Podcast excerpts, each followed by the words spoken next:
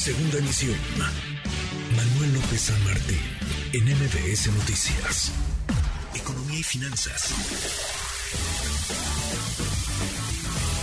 Con Eduardo Torreblanca. Lalo, qué gusto, qué gusto saludarte, ¿cómo te va? Igualmente, Manuel, digamos al viernes, buenas tardes al auditorio. Muy, muy buenas tardes, Lalo. A ver, cuéntanos, ¿hay, no hay crisis en el mercado de las, de las criptomonedas?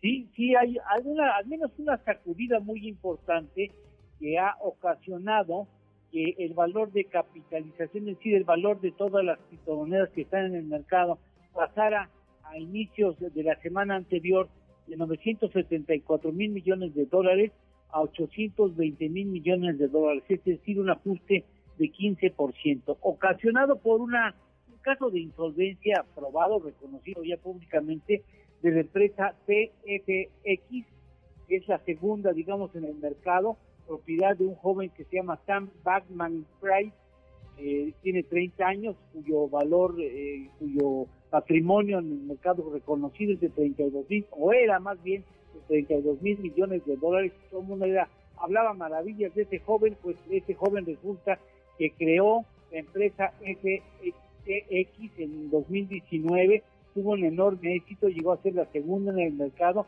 y de repente pues eh, empezó a promoverse la, la compra de FTX por parte de la, la primera empresa en el mercado de manejo de criptomonedas, que se llama Binance, y entonces esta empresa, la primera en el mercado, empezó a tratar de comprar a, la segunda en el mercado, FTX, TFX, perdón, y se da cuenta que hay algunos manejos raros en la contabilidad, se retira súbitamente de la posibilidad de comprar a su competidor, trasciende a través de un medio de comunicación, Coindesk, de que efectivamente se encontraron malos manejos, entonces quienes tenían posiciones de compra, tenían eh, manejo cuentas en esa empresa que compraba y vendía varias eh, monedas virtuales, empieza a recibir la instrucción de retiro, la gente quiere sus dólares, quieren vender sus, coins, sus monedas virtuales, y resulta que llega un momento en donde ya no puede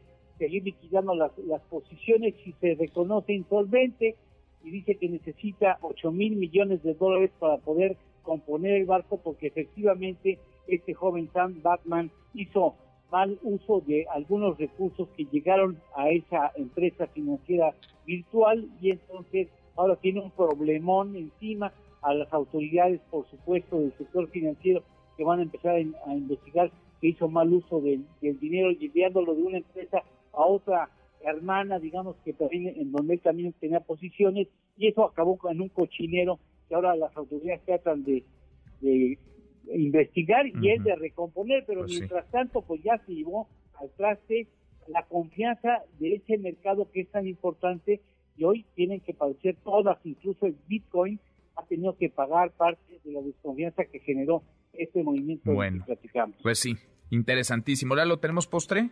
Claro que sí, el Bitcoin desde su máxima cotización eh, en noviembre del 2021 hasta la fecha ha caído en valor 75%. 75%. 70, estaba cerca de los 69 mil dólares, ahora está en 16 mil 836 el Bitcoin. Bueno. Abrazo, gracias Lalo.